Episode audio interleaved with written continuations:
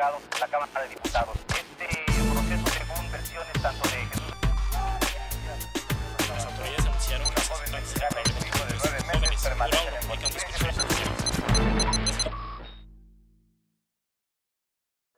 ¿Qué hubo, les? Esta semana está demostrando eh, la bipolaridad que tenemos políticamente hablando en México. Primero, eh, nuevamente la oposición al presidente Andrés Manuel López Obrador, que se ha visto desinflada por la falta de participación y además por el estado climático que ha estado sacando por los aires las casas de campaña plantadas en el Zócalo, ahora considera que debe reorganizarse. Me parece que los empresarios como Daniel de Hoyos y Claudio X González insisten en mantener una oposición hueca porque están inconformes por lo que ocurre en el país. Son ahora las minorías que antes se, veían desfavorecidas por los intereses creados, quienes dominan no solo la política, sino también los designios del país. De eso se trata una democracia. Frena o frena dos o frenados, como se llama esta nueva oposición, no aceptan la realidad. Su turno ya pasó, y no porque se trate de que ahora sean los que se veían menos favorecidos quienes dominen la situación, sino porque la democracia eso dicta. Los cambios.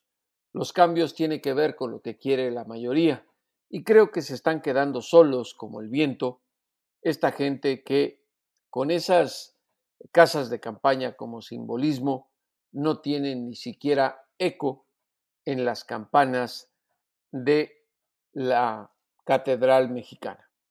Es una diferencia muy clara lo que ocurre ahora en México con lo que ocurría en el pasado.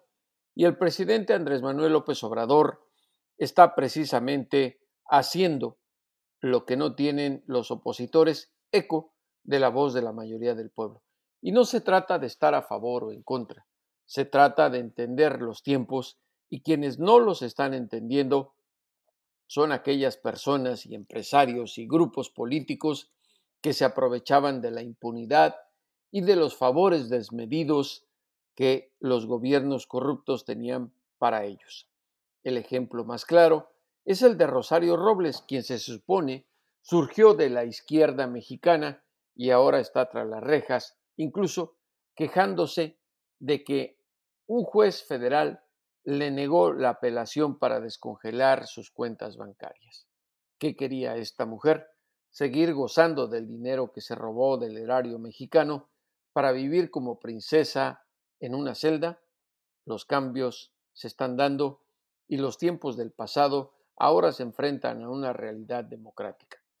En Estados Unidos, el presidente Donald Trump, que dio positivo a COVID-19 la semana pasada, se aferra como si fuera un emperador. No quiere participar en un debate presidencial, el segundo, que se llevaría a cabo de manera virtual. Él quiere enfrentarse personalmente a Joe Biden, su contrincante demócrata. Trump está acorralado por lo que marcan las encuestas sobre la tendencia electoral. En general, le dan un promedio de 10 puntos porcentuales a Biden sobre Trump. Esto no significa que ya esté cantada la elección del próximo martes 3 de noviembre, es simplemente una señal de cómo va la tendencia. Yo les recomendaría no confiarse en los sondeos, porque hace cuatro años marcaban lo mismo y miren lo que resultó. La derrota de la demócrata Hillary Rodman Clinton y la victoria de Donald Trump. También en Estados Unidos se llevó a cabo otra audiencia de trámite en el proceso judicial contra Genaro García Luna, asesor, alfil, amigo y mano derecha de Felipe Calderón en su guerra contra el narcotráfico. García Luna, el exsecretario de Seguridad Pública, se declaró inocente de los cinco delitos que le imputa el gobierno estadounidense. Esto no significa que va a quedar en libertad ni que ya inició su juicio. Es lógico que se declarara inocente, de haber hecho lo contrario, el juez Brian Cogan no necesitaría de un juicio para sentenciarlo. Forma parte también de la estrategia del gobierno de Donald Trump para llegar a un acuerdo con este hombre. No hay ninguna manipulación ni de demócratas ni de republicanos en este asunto. si se llegase a enterar el juez federal Brian Cogan de que hay infiltración política en el caso, lo desecharía. Y en, ese, en esa circunstancia, Genaro García Luna quedaría libre inmediatamente. Los que no quedamos libres de alguna mancha fueron los reporteros mexicanos. Y es que como fue virtual la sesión en la Corte Federal del Distrito Oeste en Brooklyn, Nueva York, algunos reporteros mexicanos quisieron transmitir en vivo la sesión, desconociendo que las leyes federales en Estados Unidos consideran a eso como un delito. Kogan tuvo que suspender la sesión de manera temporal y después, sin informar a todos los mexicanos que incluso durante el evento, mientras pudieron, hasta groserías estaban diciendo, se llevó a cabo ya sin ellos. Y ahí fue cuando Genaro García Luna se declaró inocente. Ahora escuchemos una entrevista muy interesante que va a hablarnos de los detalles de una bebida mística para nosotros los mexicanos, el tequila. Vamos a platicar con David Zuro, no solo un gran empresario mexicano y conocedor de las maravillas de la cocina de nuestro país, sino también de estos misterios que involucra el proceso para desarrollar esta deliciosa bebida que todo mundo conoce y se llama tequila.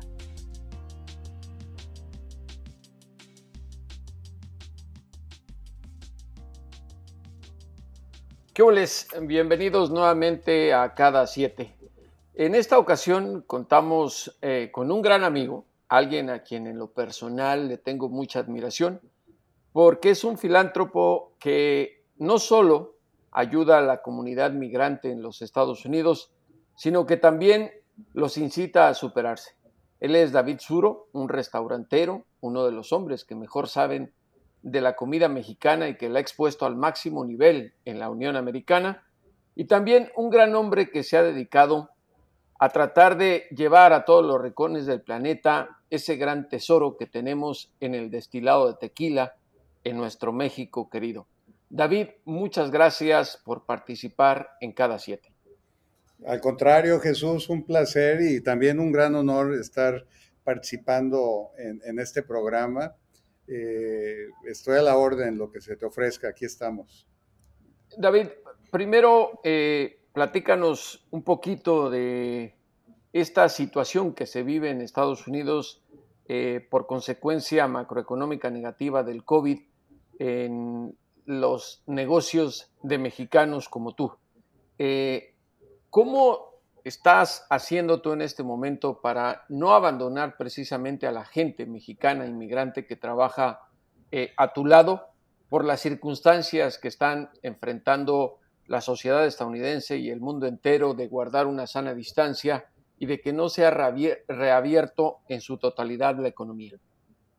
Eh, pues obviamente ha sido un gran reto. Eh, esta pandemia ha afectado pues, el mundo entero, pero yo creo que uno de los negocios más sensibles y más expuestos a esta pandemia, pues es el negocio de los restaurantes, esos lugares donde convive la gente y ahora se nos prohíbe convivir, tenemos que guardar esas distancias.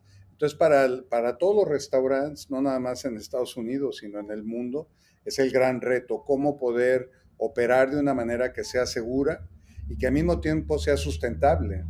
nosotros estamos ahorita trabajando con ni a un 20% de la capacidad que normalmente eh, eh, operamos. Entonces, pues esto nos conlleva a la situación que mencionas de la gente que está desprotegida, la gente que no tiene acceso a los programas de asistencia de parte del gobierno eh, federal o estatal, pues son los más expuestos de todos los habitantes que hay en el territorio americano. Entonces hemos tratado de apoyar no nada más dentro del restaurante, pero también con eh, la clínica de Puentes de Salud, que es una clínica que opera ahí en Filadelfia, que trabaja directamente con eh, seres humanos que necesitan de servicios médicos. No quiero, no me gusta a mí especificar que trabajan con, gente eh, indocumentada. Están, es un equipo realmente admirable de gente que ayuda sin, sin fijarse a quién. Entonces, eh, trabajamos eh, con la clínica Puentes de Salud, estamos tratando de pues hacer todo lo que está de nuestra parte para también a las familias que dependen familias que, familias. que podamos apoyarlos en lo que más podemos. quiero decir una cosa aquí a quienes nos escuchan y nos ven cada siete y no crean que es por quedar bien con David. Si algo no me gusta a mí es quedar bien con la gente por algún interés.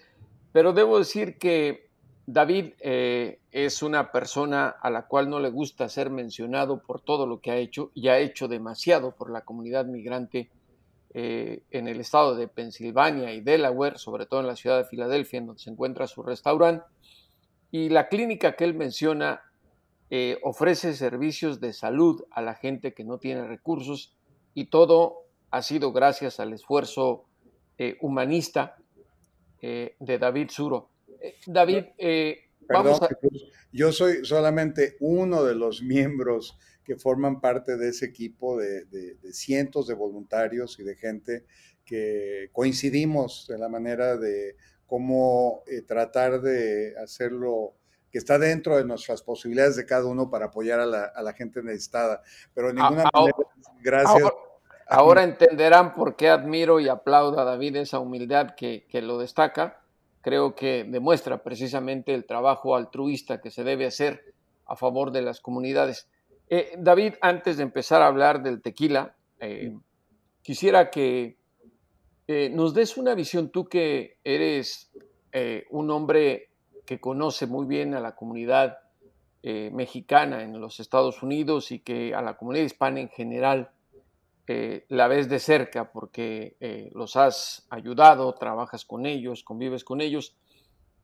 ¿Cuál es la opción que tendría esta comunidad con miras a los comicios presidenciales del 3 de noviembre en Estados Unidos, tomando en cuenta que desde que llegó Donald Trump a la Casa Blanca, eh, se ejerció todavía una mano más fuerte para criminalizar a la inmigración indocumentada e incluso a la documentada.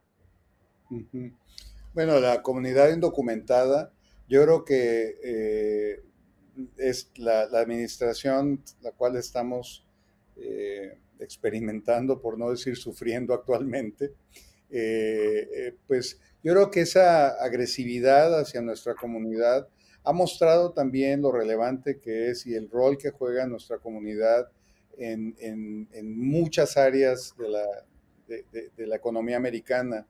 Eh, ya viste que hubo áreas en Estados Unidos donde se incrementó esa actitud antiemigrante. Hubo ah, ciertas poblaciones que perdieron población eh, migrante y las consecuencias, las consecuencias fueron catastróficas, ¿no?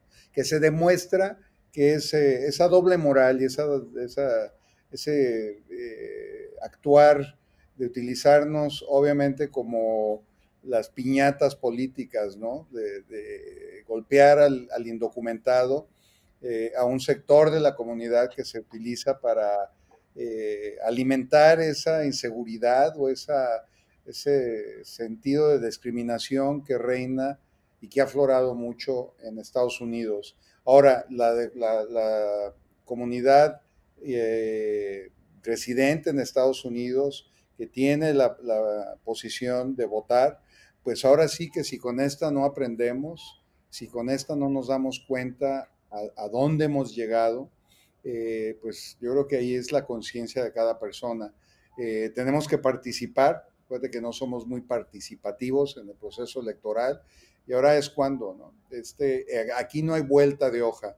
Yo creo que si repetimos otros cuatro años en las condiciones en las que estamos, pues no nada más es la, la comunidad documentada o indocumentada, yo creo que es la, la comunidad del mundo entero, sufrirá consecuencias muy serias, ¿no? muy peligrosas. Este es el momento y también creo efectivamente que es el momento de tomar decisiones por la comunidad eh, de origen hispano o los que se han hecho ciudadanos de los Estados Unidos por naturalización, de exponer su voz. Ahora también ha llegado el momento eh, de, de, platicar con David de otra etapa importante de su labor y es el trabajo que hace por el destilado de tequila en nuestro país. ¿En dónde te encuentras ahorita, David, para que la gente ubique? Estoy ahorita en el estado de Jalisco, en una población que se encuentra a escasos 40 minutos de Guadalajara, una población que se llama Arenal. Está, es el, eh, el, puente de entrada a la región conocida como región Valles de la zona tequilera. Es eh, un área donde en un momento produjo más tequila que el mismo, la misma población de Tequila, Jalisco, una población con muchísima tradición tequilera. Y estoy actualmente en, en la primera destilería que visité en mi vida. Esta destilería la conozco desde que tenía yo 17 años.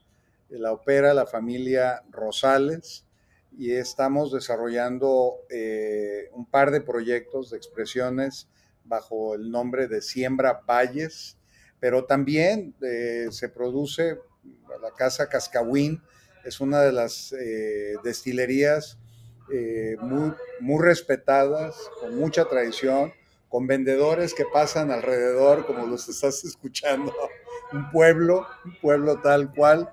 Entonces es una, es, para mí es un lugar muy representativo de lo que es el tequila en esta región de Jalisco. ¿sí? Mira, ahora, ahora nos pusieron. E, eso es lo más bonito, ese es el México que tenemos eh, sí. y indudablemente es, eh, es, precisamente lo que nos hace sentir todavía más mexicanos, porque así somos y en, y en época de pandemia, pues todo el mundo busca la manera de sobrevivir.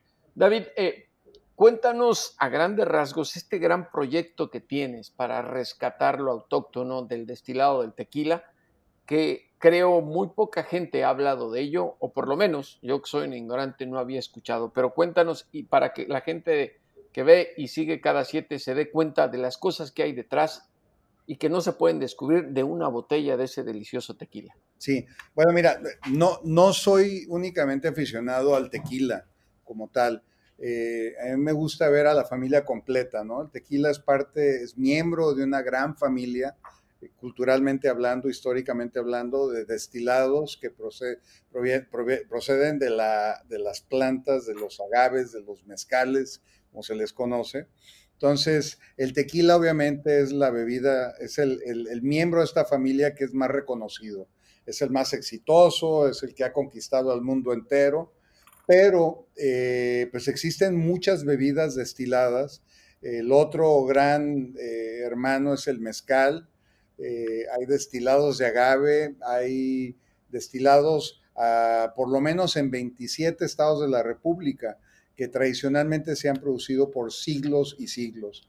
Entonces, este proyecto de siembra Spirits se inicia precisamente para ayudar al consumidor americano, en el caso de nosotros estamos en Estados Unidos, eh, eh, llevamos ya 15 años exportando hacia Estados Unidos eh, Siembra Spirits, que son tequila eh, de, de, dos regiones de Jalisco y un mezcal. Pero esto fue un proyecto que tenía como objetivo, más que nada, el ayudarle a la gente a acercarse más, a, no nada más a la parte de mercadotecnia y las botellas muy bonitas y alegóricas, más que nada era acercar al consumidor a la gente que produce estas bebidas espirituosas. Eh, llámese productores de tequila, llámese mezcaleros, llámese raicilleros. Esa ha sido nuestra labor fundamental, el, que, el, ver el lado humano sin distracciones de ningún tipo, eh, que es algo al que al tequila se ha expuesto mucho, de contratar a, eh, artistas de Hollywood para darle más relevancia a proyectos hay mucho que admirar y que respetar y que aprender de la gente que está detrás de estas bebidas destiladas de agave. Entonces, el proyecto es eso, el proyecto se fija y pone toda su atención en, en que, en, ser un vínculo entre el consumidor y los grandes maestros tequileros. Entonces, ha sido un proyecto muy interesante, muy bonito, llevamos 15 años ya trabajando, un proyecto que para mí ha sido un proceso de aprendizaje, tenemos estas bebidas emblemáticas y tan representativas de la cultura mexicana, están llenas de historia, están llenas de sabiduría y de gente muy buena, muy trabajadora, que por lo general tenemos la tendencia de hacerlos a un lado y, fijarnos en cosas muy superficiales. Entonces queremos que, haya esa, ese conocimiento, ese, ese reconocimiento y esa admiración que merece gente como Salvador Rosales, que ya lo van a conocer, la nueva generación de tequileros, eh, y bueno, que proviene de una familia que se ha esmerado mucho en mantener vivas las tradiciones del tequila. Pero cuéntanos, eh, David, en, esa, eh, digamos, en esa participación que tú tienes de mantener lo autóctono del destilado, mm. hemos platicado fuera de programa sobre lo que tratas de preservar de la originalidad en los destilados. Eh, explícanos un poquito en lo que significa más allá del maguey que vemos del agave, eh, eh, qué es lo que se hace y qué, y qué papel juegan. Algo que a mí me llamó mucho la atención el día que me lo contaste es los murciélagos en todo esto.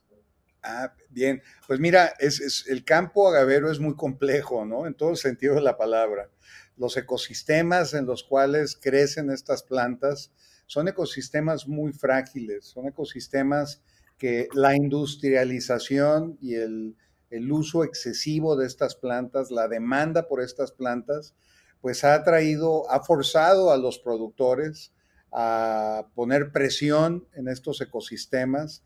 En el caso del tequila, pues son ecosistemas que ya se volvieron monocultivos, no se, no se cultiva más que el agave tequilana Weber, una variedad de agaves. Esto eh, nos ha llevado a, poner muchísima presión en una variedad. Y una de las cosas que estamos haciendo desde hace ya casi 100 años es utilizar la reproducción de los agaves, del agave tequilana Weber, vía clonación. ¿Qué quiere decir esto? Que en lugar de que el agave desarrolle su otra manera de reproducción que es sexual, utilizamos la manera asexual, que es vía, el sistema de, la raíz de la planta, desarrolla un clon, ¿sí? que genéticamente es idéntico a la madre, y esperamos a que esas plantitas salgan al tercer, al segundo o tercer año de edad de la planta, las cortamos y las volvemos a plantar. Eso es un clon.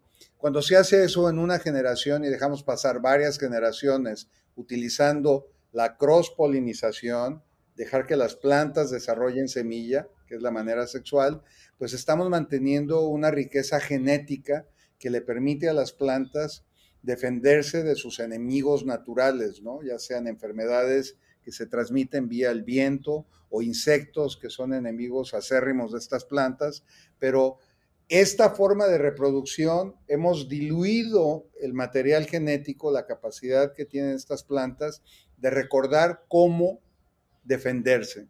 Entonces, una de las soluciones que hemos propuesto, un grupo de tequileros, mezcaleros y científicos, es eh, dejar que los agaves, que un porcentaje de las plantaciones de agave florien para así atraer a los eh, polinizadores naturales que por el, eh, metabolismo de las plantas, que es invertido a la mayoría de las plantas, todo su metabolismo es hecho de noche.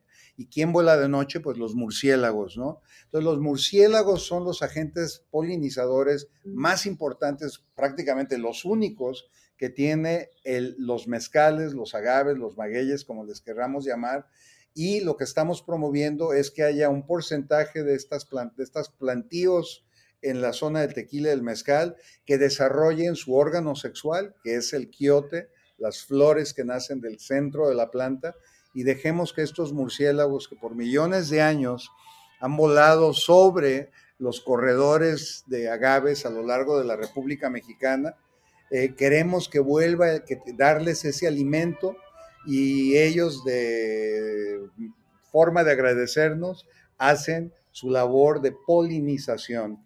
Es un proyecto muy interesante, muy noble, que ha traído mucha la atención de mucha gente.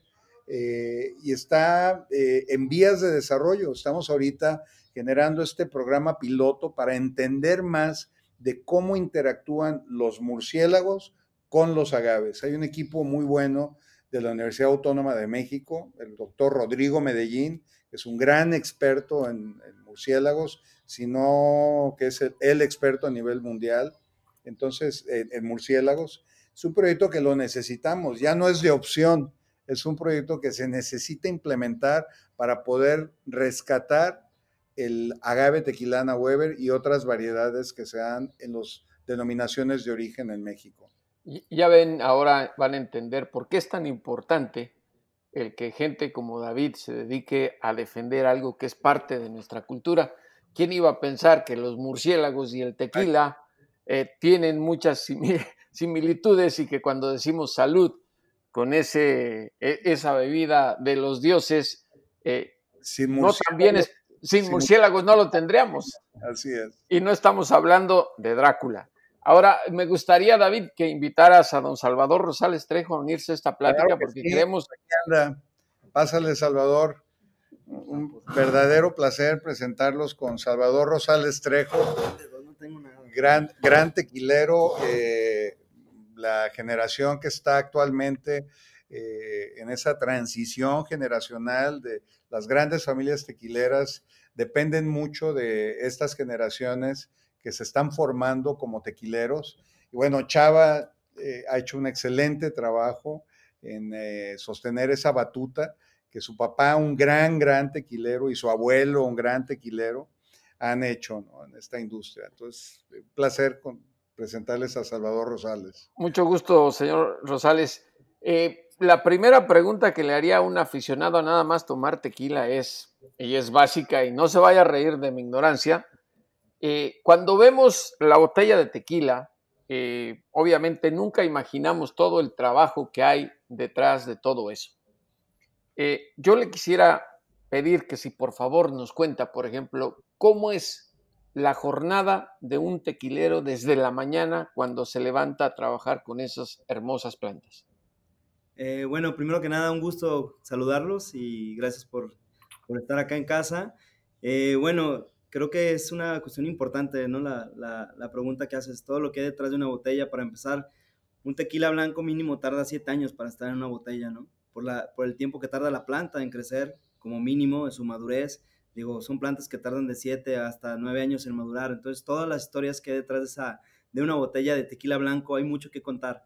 ni siquiera de qué hablar del trabajo, ¿no? Que hace las personas, los, nuestros colaboradores para lograr eh, que llegue el destilado a la botella, ¿no? Desde ir a jimar las, las piñas eh, por la mañana, un, un, trabajo muy pesado que hacen los jimadores y que muchas veces no les es reconocido como tal, eh, desde el punto económico hasta el reconocimiento de la labor que llevan, ¿no?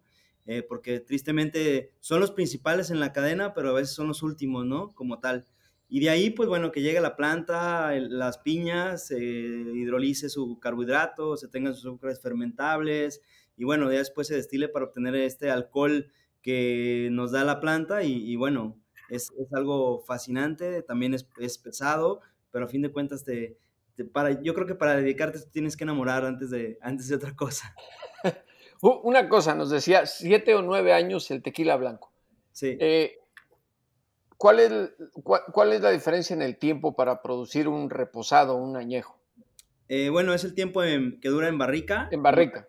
Ajá, pero, o sea, realmente desde la concepción hay que, digo, lo, que no platicamos los tequileros o hablando como destilados de, de, de, maguey, que bueno, en el mezcal se platica más y qué padre, porque a fin de cuentas es algo muy importante, es el tiempo que tarda la planta en crecer, ¿no? Digo, si en la uva nos presumen cada año hay un cambio en, la vid como tal, imagínate acá en los campos de agave, ¿no? Que tardan siete años, ocho años nuestros agaves, en este caso tequilana o variedad azul, en, crecer, ¿no? Eh, todo lo que pasa en el campo es fascinante, ¿no? En ese tiempo. ¿Cuánto produce una planta de agave, digamos, en tamaño promedio?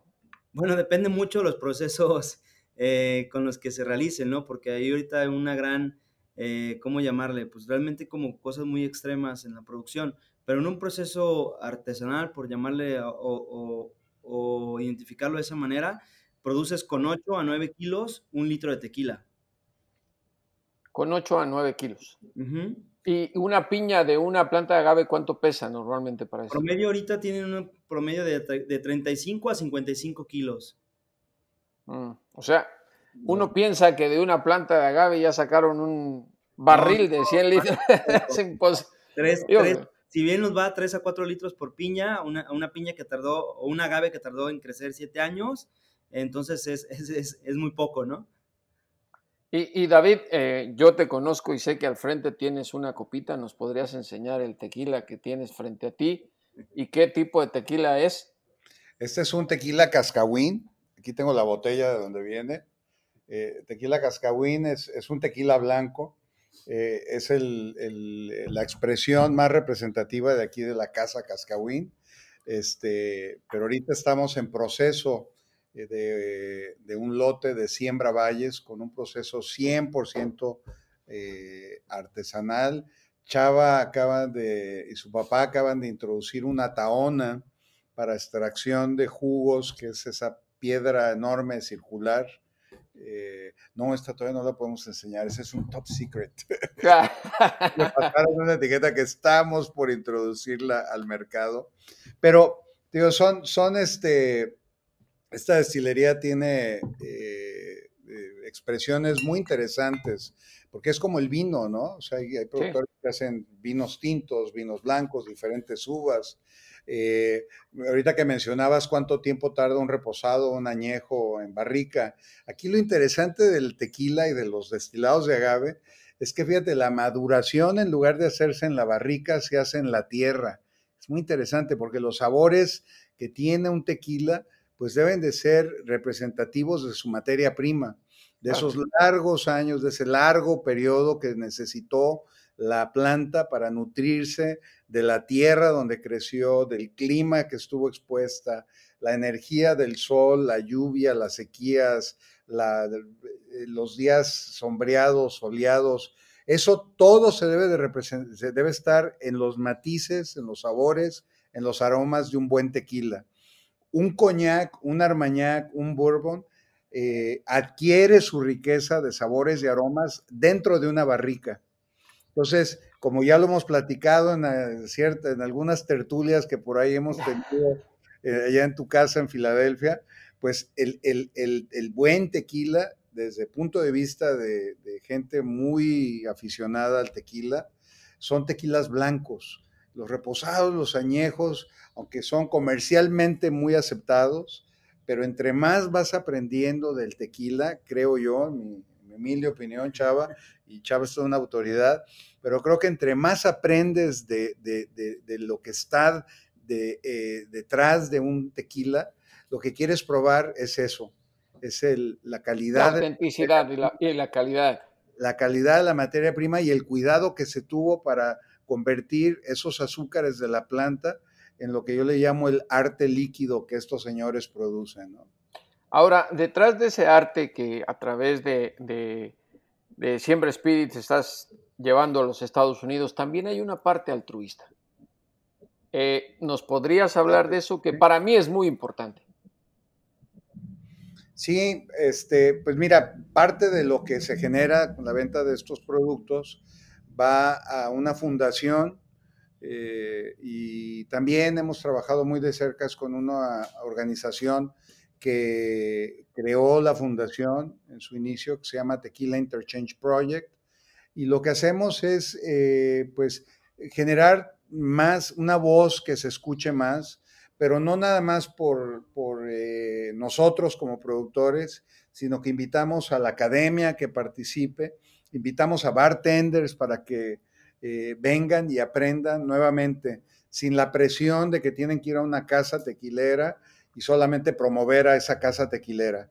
Aquí lo que hacemos es exponerlos a temas antropológicos, arqueológicos, eh, económicos, sociales, de medio ambiente, y eso es gracias a lo que aporta eh, la venta de, de estas bebidas espirituosas eh, así como también trabajar con algunas comunidades de gimadores y con productores que están todavía hasta cierto punto marginados estamos trabajando en que sean más reconocidos. Hay mucha trazabilidad en nuestros productos y siempre vinculamos a la gente que está detrás de la elaboración de nuestros productos, pero también estamos eh, eh, muy preocupados en que reciban una, un pago justo por las bebidas que ellos producen. Entonces, y hay mucha trazabilidad y transparencia en todo lo que hacemos, ¿no? En ese sentido, para mí es fundamental que se sepa de dónde exactamente viene el producto, quién lo hace, eh, y más allá de eso, pues también nos interesa que estén bien esas familias que están involucradas en los productos que están vinculados al proyecto Siempre Spirits. Pues eh, David, eh, señor Salvador, ha sido un verdadero placer platicar con ustedes y que nos hablaran un poco y nos introdujeran al misterio de cómo se produce el tequila. Antes de despedirme, quiero decir algo que si algún día la gente que nos ve y nos escucha, además de visitar las destilerías de Jalisco, está por Filadelfia, no dejen de visitar el restaurante de David Suro que se llama Tequilas. Y déjenme decirles algo, eh, él es un hombre muy humilde, pero creo que está considerada la, la comida mexicana que él vende como la más representativa y la mejor que se vende en esa región de los Estados Unidos en cualquier restaurante mexicano. Y no es alguien que aparezca en programas de televisión presumiendo sus platillos, pero yo sí puedo decir que son extremadamente deliciosos y de alta cocina y muy representativos de lo que es México. Antes de irnos, David, don Salvador, ¿podrían hacer salud siquiera para que nos den ansia del producto que tienen ahí? No, y también si vienen a, Jalisco, si vienen a, Arenal, les recomiendo que pasen por Casa Cascahuín. Salvador y todo su equipo es muy generoso para recibir a gente, explicar el proceso, ver el proceso en vivo y a todo color. ¿eh? Salud, gracias. Saludcita. Y, lo y ahora vivo y a todo color esto un día de mi querido Jesús. Ya nos toca. Ya, nos toca. Y ahora sí, eh, decirles a todos que estamos en todas las plataformas, en iTunes, en Spotify, en Facebook, en Twitter, en Instagram. Síganos en cada siete y ahora sí, como siempre, a los criminales y a los políticos, devuélvanos a ese México que nos arrebataron.